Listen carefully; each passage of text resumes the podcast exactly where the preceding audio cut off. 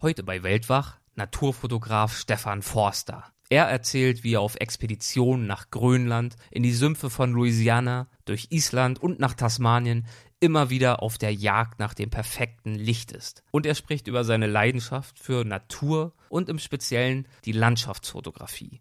Vielen Dank fürs Zuhören und willkommen beim Weltwach Podcast. Gespräche mit Landeskennern und Abenteurern. Einblicke in faszinierende Orte. Aufregende Geschichten von unterwegs. Das ist der Weltwach-Podcast mit Erik Lorenz. Die Fotografie ist ja schlussendlich nur das Manifest des Lichtes. Das heißt, was mir viel mehr Freude macht als die Fotografie selbst, ist diese Landschaften in diesem Licht zu finden, die sich überhaupt lohnen zu fotografieren. Es gibt Leute, die sammeln Briefmarken, ich sammle spezielle seltene Lichtsituationen. Das ist das Einzige, was man heutzutage machen kann als Fotograf. Man muss ein Storyteller sein und nicht nur einer, der Katalogbilder schießt. Ich will einfach wirklich seltene Momente und Augenblicke suchen und einfangen. Der Schweizer Berufsfotograf Stefan Forster jagt seit nunmehr zehn Jahren dem Licht hinterher. Auf über 60 Reisen rund um den Globus sind viele atemberaubende Bilder entstanden und die hat er kürzlich in seinem neuen Bildband Chasing Light zusammengefasst. Ich habe mir einen Multivisionsvortrag von ihm angeschaut und über genau dieses Thema hat er dort gesprochen. Chasing Light, die Jagd nach dem Licht. Und ich habe mich im Anschluss mit ihm für ein Gespräch zusammengesetzt. Viel Spaß dabei. Hallo Stefan, willkommen beim Weltwach Podcast. Schön, dass du dabei bist. Dankeschön, schön, dass ich dabei sein darf. Du bist ja heute hier auf diesem Event insbesondere, um einen Blick zu ermöglichen hinter die Kulissen deiner Naturfotografie. Mhm. Dieser spektakulären Landschaften, die du so gelungen in Szene setzt. Dafür bist du auch vor allem bekannt. Was war denn bei dir zuerst da? Die Leidenschaft für die Fotografie oder für die Natur, für die Wildnis? Als allererstes war ich ein komischer Junge, muss ich sagen, oder? Was so viel heißt wie als andere äh, Kinder irgendwo im Urlaub, also Kinder, Jugendliche irgendwo im Urlaub waren und sich die Hörner abgestoßt haben, bin ich da irgendwie alleine durch den Wald durchgetingelt und habe einfach die Ruhe und, und den, den Frieden gesucht. Ähm, mir, mir ist das Leben generell einfach schon immer ein bisschen zu hektisch und ja, die Liebe zur Natur, das, das war schon immer mein Ding absolut. Und daraus ist die Fotografie dann entstanden. Und zwar konkret, soweit ich es auf deiner Website gelesen habe, im Alter von 18, richtig? Ja, in Island schon vorher, warst. schon vorher. Also die Fotografie, die hat vorher schon begonnen, aber mit, mit, mit 18 in Island. Und das ist jetzt lustig, wenn ich das Wort Island immer wieder erwähnen muss. Mittlerweile kennt das ja jeder. Damals war es total was Spezielles, Eigenartiges. Was, du gehst nach Island, dort ist es doch kalt und hat Bären und so, habe ich ja mal jeweils gehört. Und, und ähm, ja, damals war das absolut mystisch, einsam, allein und dort hatte ich wirklich die Zeit, die Fotografie kennenzulernen. Dort in Island auf dieser ja. ersten Reise. Also vorher hast du schon angefangen, aber mhm. dort dieser Trip mit 18, mhm. der war ja sowas wie so ein Breaking Point oder Turning Point, besser genau, gesagt, wo du genau. wirklich erkannt hast, was du mit Fotografie das ist mein ausdrücken Ding. kannst. Ja, und es ist, also es war nicht einfach so ein Trip. Ich habe mich wirklich aussetzen lassen mit so einem Spezialbüsschen irgendwo im Hochland und bin dann 178 Kilometer weit zurückgelaufen in die Zivilisation, oder? Über Flüsse, also durch Flüsse durch, über Gletscher, Schneefelder und weglos den größten Teil. Und das war schon sehr, ja, wie soll ich sagen, ein, eine Findung fürs Leben sozusagen. Nicht nur Fotografie, auch menschlich. Wie lange hast du dafür gebraucht und was hattest du für eine Ausrüstung dabei? Das waren ich, ich glaube mittlerweile, es waren elf oder zwölf Tage waren das. Und Ausrüstung, das ist noch so ein Punkt. Ich, ich war anfänglich so, ich, ich, hab, ich hatte keine Ahnung von all dem. Ich hatte 36 Kilo Startgepäck und wog damals äh, knapp 75 Kilo, das heißt viel zu schwer. Und ich hatte drei Pfannen dabei und, und vier Löffel dabei und, und irgendwie von allem viel zu viel. Und dann die ersten zwei, drei Tage musste ich zuerst mal erwachsen werden und habe dann bei einer Hütte alles kostenlos einfach dagelassen. Und ja, dann hatte ich nur noch 30 Kilo. ja. Und dieses Fotografieren, das du dann dort mhm. das erste Mal so richtig intensiv ausprobiert hast, mhm. was hat dir das gegeben? Was war für dich und ist für dich auch die Magie des Fotos und des Fotografierens? Es ist eine Art Sucht und zwar nicht das Fotografieren selbst. Die Fotografie ist ja schlussendlich nur das Manifest des Lichtes, oder? Das heißt, ähm, was mir viel mehr Freude macht als die Fotografie selbst, ist diese Landschaften in diesem Licht zu finden, die sich überhaupt lohnen zu fotografieren. Das ist so, ich sage immer, es gibt Leute, die sammeln Briefmarken, ich sammle spezielle seltene Lichtsituationen. Oder beispielsweise, wenn ich höre, dort hat es noch nie geregnet, dann will ich dorthin, wenn es regnet. Ich, ich will einfach wirklich seltene Momente und Augenblicke suchen und einfangen. Und diese Jagd nach dem Licht, das ist ja auch das durchgehende Thema, der rote Faden des Vortrags, den du heute gehalten hast mhm. und auch des Buches, das du ja kürzlich ja, eigentlich ist das, hast, Chasing Light. Das ist, das ist die Beschreibung meiner selbst, kann man soweit sagen. Das, das ist nicht nur beim Vortrag, sondern ähm, wenn man mich beobachtet beim Fotografieren, ich, ich stehe nie, das kann ich nicht. Ich kann nicht hinstehen, Stativ aufbauen, zehn Minuten warten, zwei Stunden warten, wie die klassischen Fotografen. Ich, ich bin ständig am, am Speeden, also ich bin immer am Rennen. Ich, ich bin, viele nennen mich ein Eichhörnchen auf Red Bull. Und diese Jagd nach dem Licht. Mhm. Kannst du dafür mal ein Beispiel nennen, wie, wie man sich die vorstellen kann? Welche Rolle das Licht wirklich spielen kann? Also vielleicht nur ganz kurz für die Zuhörer zum Kontext. Ich habe dein Bildband jetzt mir noch nicht anschauen können, der ist auch relativ frisch draußen. Mhm. Aber jetzt äh, gerade in dem Vortrag mhm. war es besonders interessant zu sehen, dass du eben nicht nur das fertige finale Foto gezeigt hast, das perfekte mhm. Foto, was dann in irgendwelchen Magazinen mhm. vielleicht irgendwann mal erscheinen würde, mhm. sondern diesen Work in Progress. Du hast jeweils auch das Foto gezeigt oder zumindest die Szenerie bei einer ganz mhm. normalen Tageslichtsituation, wo man sagt, mhm. ja, sieht ganz schön aus, wie ein besseres Urlaubsfoto, mhm. aber es hat nicht diese Magie. Und dann mhm. hast du mhm. beschrieben, wie du dich auf die Jagd begibst und über Jahre hinweg diesen Ehrgeiz entwickelst, immer wieder zurückzukehren, um dieses mhm. perfekte, diesen perfekten Moment abzupassen. Kannst du das vielleicht mal an einem Beispiel deutlich machen? Also das klassischste Beispiel davon ist, also ist, ist das, ich gehe immer, wenn ich in eine neue Gegend will, wo ich noch nie war, gehe ich nachschauen bei Google und gebe ein, beste Reisezeit, beispielsweise Lofoten, oder? Und dann steht dort, ja, das beste Wetter und so hat man im Juni, Juli, August. Und dann weiß ich, ich gehe nicht dann, denn ich will nicht das beste Wetter, ich will das interessanteste Wetter. Dann gehe ich irgendwie dann, wenn, wenn Sturmsaison ist, wenn Schlechtwetterfronten einziehen. Und ähm, ganz, also meteorologisch gesehen ist es so, am schönsten ist immer das Wetter vor einer Schlechtwetterfront und direkt nachher. Das nennt man Rückseitenwetter. Dort ist der Himmel klar, es hat super spezielle Wolken am Himmel, Cumulus, äh, Lendicularis und so weiter und so fort. Und äh, ich will Wolken. Das ist ganz, ganz entscheidend. Ich will Wolken in meinen Bildern. Ich sammle Wolkenbilder sozusagen. Landschaft mit Wolken. so war es ja zum Beispiel auch in Tasmanien. Da mhm. war ja vorhin auch im Vortrag eine sehr eindrückliche Reise, wo du ja mhm. einige Mühsalen auf dich nehmen musstest, um mhm. zu diesem Foto und zu diesen Wolken zu gelangen. Kannst du davon erzählen? Ja, es, es ist heutzutage ist es sehr schwierig, an Orte zu kommen, die noch nie jemand fotografiert hat. Ich behaupte, das gibt's eigentlich sozusagen nicht mehr, abgesehen von Grönland, Sibirien, sonst irgendwas. Und ich habe da jeweils Bilder im Kopf von anderen Fotografen und mir ist wichtig, ich will nicht dieses Bild nachmachen. Ich will das, es klingt jetzt doof, ich will das besser machen, auch wenn das immer subjektiv angeschaut werden kann. Ich will das einfach bei Schlechtwetterstimmung, bei Übergangsstimmung und in Tasmanien bin ich da eben auch zu diesem, zu dieser Gegend hin. Ich, ich nenne jetzt den Namen nicht, denn es soll ja unbekannt bleiben und unberührt auch bleiben, weil ich wusste, dass es dort die größte Cushing Plant der Erde gibt, die älteste. Und das, das bot einfach den perfekten Vordergrund. Dann habe ich einfach das, gewartet. Die äh, Cushing Plant? Das Cushing Plant sieht aus wie ein Moosfeld, ist aber in, in Wahrheit Zehntausende, Hunderttausende kleine, kleine Sukkulenten, also kleine ähm, Blüten, die Wasser gespeichert haben, die sich ganz, ganz fest zusammenschmiegen und so zu einer Art Teppich, steinharten Teppich führt. Und das sieht aus wie Moos. Braucht und dort hast du dann diese Lichtsituation. Dort habe ich diese erlebt. Lichtsituation gesucht, beziehungsweise jagen ist immer schwierig. Wenn ich auf was warte, heißt es nicht mit, hat es nichts mit Jagen zu tun, aber ich habe dann einfach gewartet. Das gibt's auch. Mhm. Selten, aber es gibt's.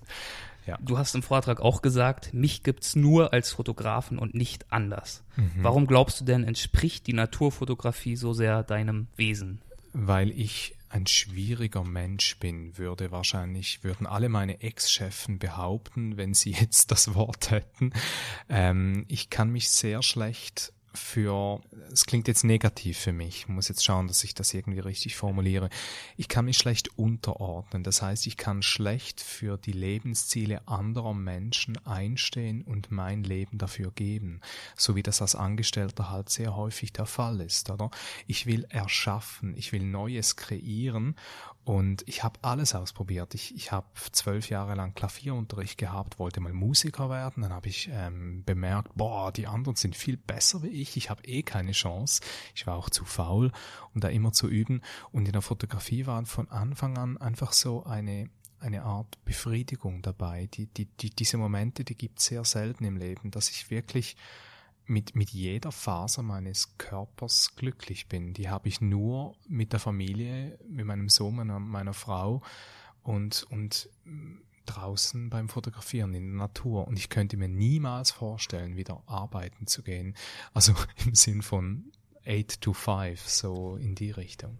Und wenn du da draußen bist in der Natur, was ist es, was dich dort antreibt? Ist es vor allem die Suche nach dem nächsten gelungenen Foto, mhm. dieser Prozess, dieser kreative Prozess ja auch und dieser Ehrgeiz? Oder ist es ein Stück weit auch wirklich das Ausgesetztsein in der Natur für sich? Es ist beides.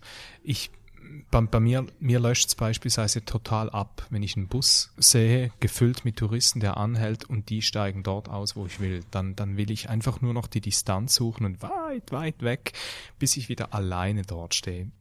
Und ähm, ich, ich weiß nicht, das ist heute halt sehr schwierig geworden, denn die ganze Welt ist pumpenvoll mit Touristen, zu denen ich selbst auch gehöre, wohlverstanden. Und was natürlich auch durch diese wunderschönen Fotos und die Sehnsüchte, die dadurch Absolut. Ich fördere werden. das sogar genau. noch, ja, das ist so ein bisschen der Wie gehst du denn mit diesem ja. Widerspruch um? Kann ich nicht. Ich kann es nicht. Denn das Problem ist, wenn ich wollte, dass diese wunderschönen Orte einsam bleiben, dürfte ich keine Bilder davon zeigen. Und wenn ich davon leben will, muss ich Bilder davon zeigen. Und das ist genau dasselbe mit der Natur generell. Wenn ich fliege, und ich fliege sehr oft, ich muss das ja, produziere ich CO2-Emissionen, die riesig und gewaltig sind. Wenn ich die Landschaft aber zeigen will, muss ich fliegen. Denn auch mit dem Schiff ist das Ganze nicht besser. Und mit dem Kajak nach Amerika zu paddeln, ist doch sehr anstrengend. Mhm. Also das ginge wohl kaum. Aber du schaffst es sicherlich oder trägst zumindest dazu mhm. bei, ein Bewusstsein für die Schönheit der Welt zu wecken, auch mit den Fotos und damit gleichzeitig mhm. eben auch das Interesse, diese Welt zu schützen. Absolut. Das, das, ist mein Ziel. Und trotzdem muss ich sagen, ist ja doch auch ein kommerzieller Grund dahinter. Ich muss ja von dem leben. Und darum, es ist immer ein bisschen, wie soll ich sagen, wenn ich da vor die Leute hinstehe und sage, ja, ich mache das zum Schutz der Natur, Stimmt, mache ich, aber ich mache es auch, damit ich davon leben kann. Und genau wegen diesem Punkt habe ich doch ein gewisses schlechtes Gewissen. Aber ich kann nicht einfach, wenn ich jetzt beispielsweise Automechaniker wäre, würde ich auch Abfall produzieren. Wenn, wenn ich Autoverkäufer wäre, würde ich dazu beitragen, dass noch mehr CO2 ist. Also es ist sehr schwierig, heute noch eine Tätigkeit zu finden, die nicht zum Zerfall der Erde beiträgt. Auf deiner Website schreibst du, fantastische Bilder entstehen auf fantastischen Expeditionen. Mhm. Kannst du mir einige Beispiele nennen für deine Expedition? Mhm. Was hast du bisher so unternommen, um an diese Bilder zu kommen? Ich muss sagen, ich gehe immer auf all meine Reisen gehe ich alleine. Und das Wort Expedition wird ja heute sehr, sehr häufig benutzt. Beispielsweise, wenn jemand eine Radtour macht während zwei Tagen und im Zelt einmal übernachtet, nennt er das eine Radexpedition, oder? Und ja, meine Reisen, die, die sind immer im Zelt und sehr oft zu Fuß und ähm, sehr oft auch mit dem Kajak oder halt mit Offroadern und so. Und sobald eine Reise überhaupt nichts mehr mit Natürlichkeit, also mit, mit Normalität zu tun hat und eine gewisse, ein großes Risiko entsteht, nenne ich das Ganze Expedition, oder? Und ja, da gibt's viele Beispiele. Ich war beispielsweise vor vier Jahren war, war ich in, äh, in den, im Süden der USA in Louisiana, habe dort ähm, Zypressen fotografiert. Und schlussendlich waren es dann eher Alligatoren, die ich fotografiert habe, in den Sümpfen von Louisiana. Und das war eigentlich auch eine Expedition. Dann war ich mit dem Kajak in Island, bin die Westküste von, äh, in Grönland, bin die Westküste von Grönland entlang gepaddelt. Und immer mit dem Zelt und Kajak und Bolivien war ich jetzt auch ganz alleine unterwegs. Und das ist halt spannend. Alleine ist alles immer anders, als wenn man zu zweit ist. Jede Gefahr ist größer, jede Angst ist größer, aber irgendwie ist auch die Freude größer, darum mache ich das. Und was war dieser Moment der Freude mhm. in Louisiana zum Beispiel? Und was musstest du überhaupt tun, um zu diesem Moment hinzugelangen? Als ich das Kajak wieder abgeben konnte und mir nichts passiert war. Warum? Was war denn da so gefährlich? ja, die, die Viecher halt. Also du, die, du die, hast die, ja dieses Kajak dir ausgeliehen, ja. du hast ja auch vorher gefragt, so was ja. sind hier die Gefahren, worauf Genau, ich habe gefragt, gibt's hier Alligatoren? Und es hat geheißen, nö, selten. Und ich habe am ersten Tag zwölf Stück gesehen. Also es gab schon du hast wirklich in diesem kleinen Paddelboot gesessen, was mit einem kräftigen Schwanzschlag ja sofort hätte umgekippt werden Absolut, können. absolut, ja, ja, genau. Ähm, ja, es sind mehr die Momente, wenn ich die Bilder dann auf dem Computer anschauen kann und ich sehe, boah, Wahnsinn. Und je länger ich fotografiere, umso weniger oft gibt's das, denn ich, ich bin selbst mein größter Kritiker, oder?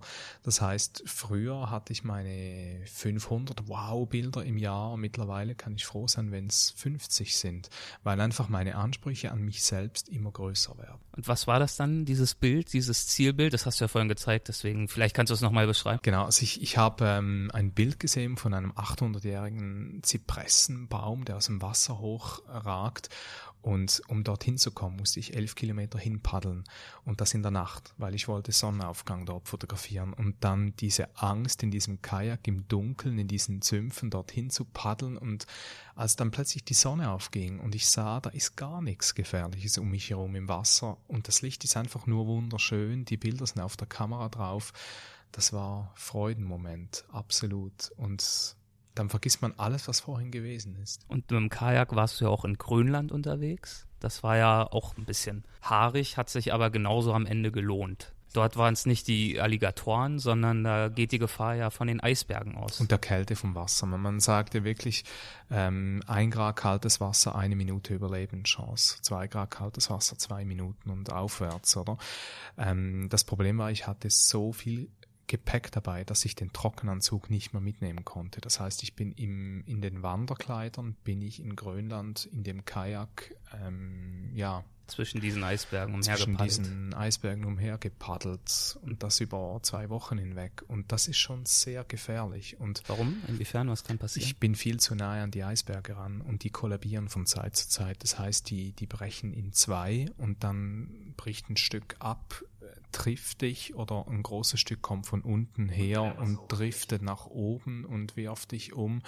Das sind so diese Dinge, die passieren können und die passieren regelmäßig. Und ich bin dann recht erschrocken, als ein Eisberg, bei dem ich direkt fünf Minuten vorher noch war, in sich zusammengestürzt ist. Ich, ich wusste, ich hätte keine Chance, wenn das passieren würde. Und ich denke, jede Reise macht mich schlauer, was das anbelangt. Aber sobald eine Aussicht für ein schönes Bild besteht, äh, vergesse ich all diese Schlauheit und, und dann zählt halt eben nur dieses Bild. Und hast du das Bild gefunden in Grönland? Oder was ja, war es für eine Art viele. von Motiv mhm. hast du gesucht? Eisberge in tollem Licht, in speziellem Licht. Und ich hatte zum Ziel ein Bild. Ich hatte schlussendlich 500 wunderschöne Eisbergbilder. Also Grönland ist eines dieser Länder und eines dies, eine dieser Reisen. Mittlerweile war ich jetzt neunmal dort, ähm, wo ich immer viel mehr Bilder schieße, als ich erwarte. Und dann gibt's auch Länder, ähm, ich war jetzt einen Monat auf dem Altiplano in Chile, Bolivien, Argentinien und dort hätte ich viel mehr erwartet. Nach diesem Monat hätte ich mit mindestens 50 Buchbildern, Kalenderbildern gerechnet, bin aber nur mit 20 nach Hause gekommen. Es gibt immer beides. Das ist halt einfach, ja, Teil des Jobs. Teil des und Jobs. der Leidenschaft. Und der Leidenschaft. Gibt es denn eine bestimmte Art von Landschaften, die dich besonders inspiriert? Wilde. Wilde Landschaft. Ich habe extrem gerne Wind und Kälte und Gewitter und Stürme und und Küsten und, und eigentlich wirklich, ich, ich habe alles gern, dass das extrem ist in der Landschaft und darum zieht's mich immer nach Skandinavien, Patagonien, ähm, Arktis, Antarktis, das sind einfach diese Gegenden, die ich so gerne habe. Patagonien hast du gerade erwähnt, Chile, das interessiert mich natürlich besonders, weil ich da jetzt auch in ein paar Wochen sein werde, genau Super, wie ja. auch Atacama, hast du auch erwähnt. Und du hast auch erwähnt, dass das manchmal vielleicht du es auch etwas zu weit treibst auf der Suche nach dem nächsten Foto und bestimmte Warnsignale der Natur vielleicht nicht erkennst oder nicht ernst nimmst. Und so ist es dir, glaube ich, auch Anfang des Jahres in der Atacama-Wüste in Nordchile ergangen. Effektiv, ich habe nicht auf meinen Kopf gehört, Ja. also auf mein Herz gehört und wollte unbedingt eine Nacht auf einem Pass oben bleiben und dort einfach übernachten, weil ich am nächsten Tag den Sonnenaufgang fotografieren wollte. Und dann wurde ich von einem Blizzard überrascht, der mich drei Tage lang auf diesem Pass in der Senke gefangen hielt.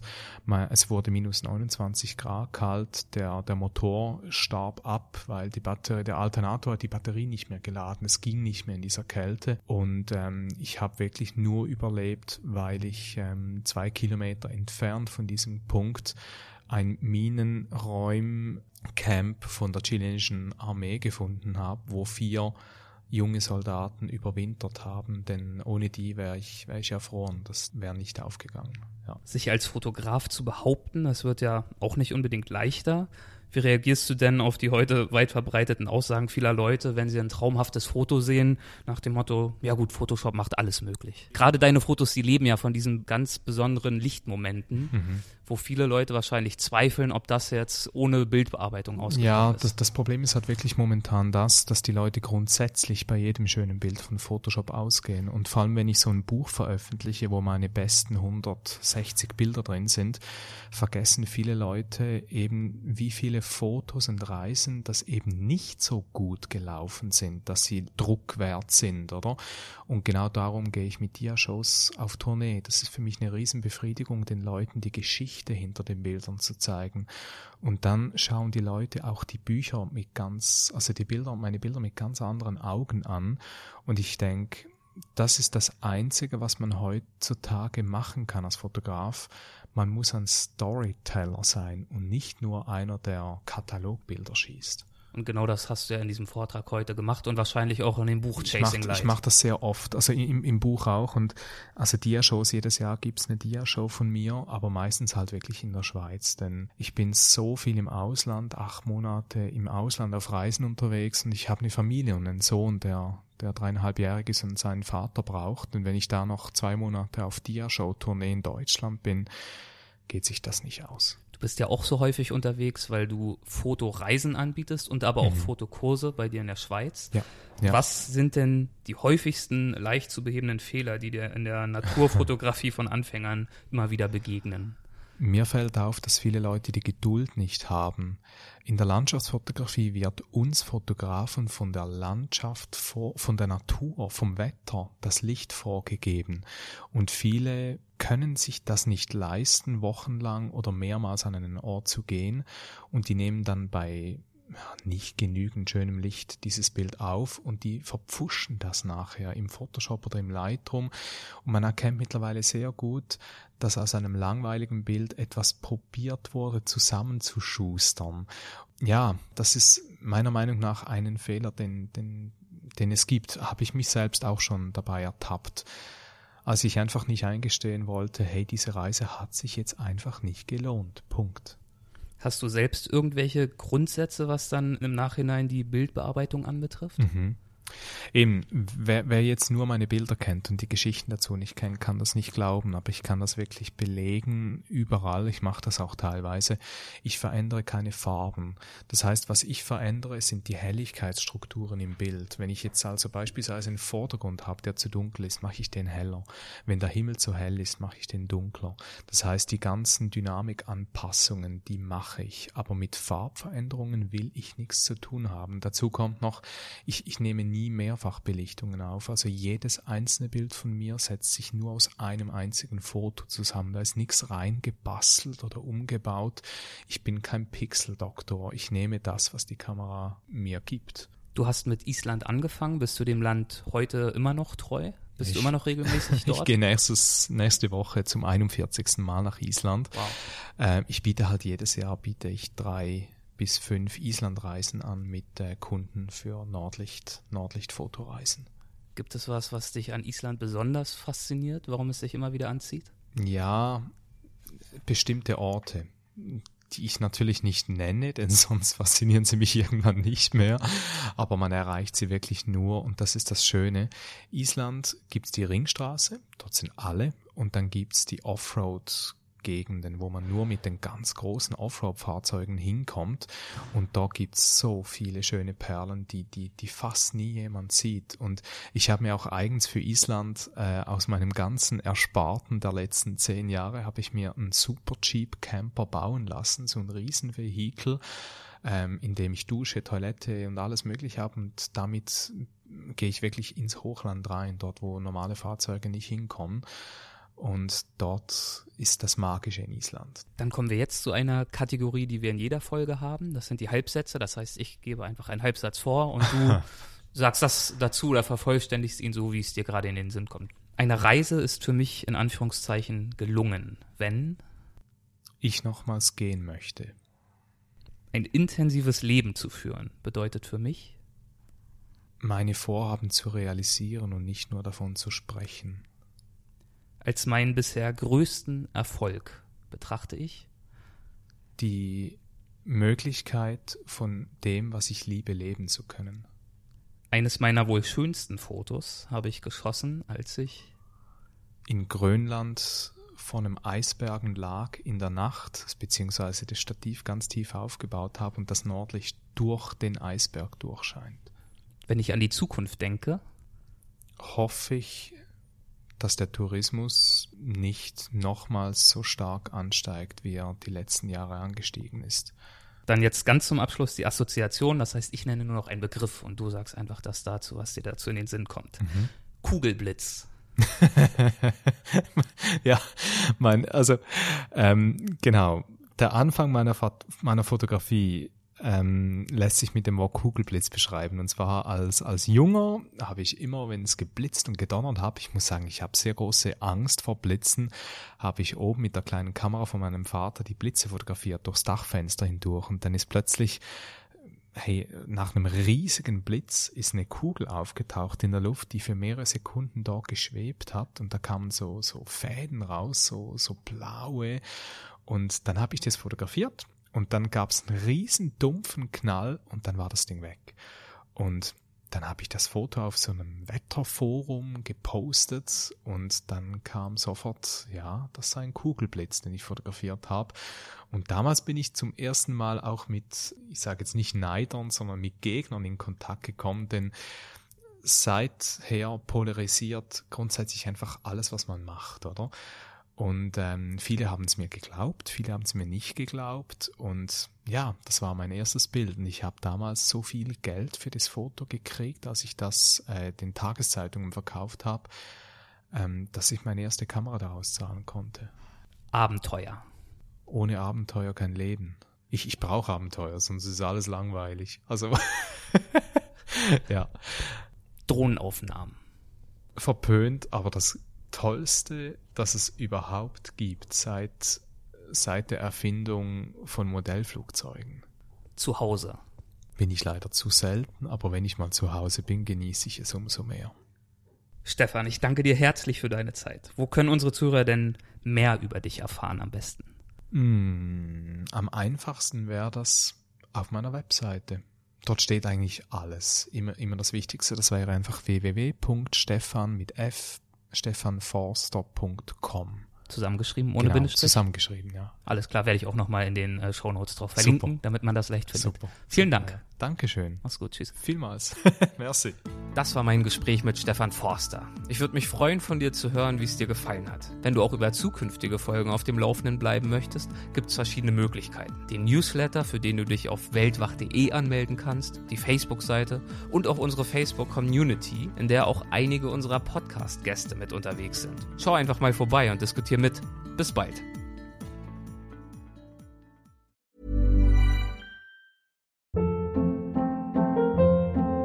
Hold up. What was that? Boring. No flavor. That was as bad as those leftovers you ate all week. Kiki Palmer here, and it's time to say hello to something fresh and guilt-free. Hello Fresh. Jazz up dinner with pecan-crusted chicken or garlic butter shrimp scampi. Now that's music to my mouth. Hello Fresh. Let's get this dinner party started. Discover all the delicious possibilities at hellofresh.com.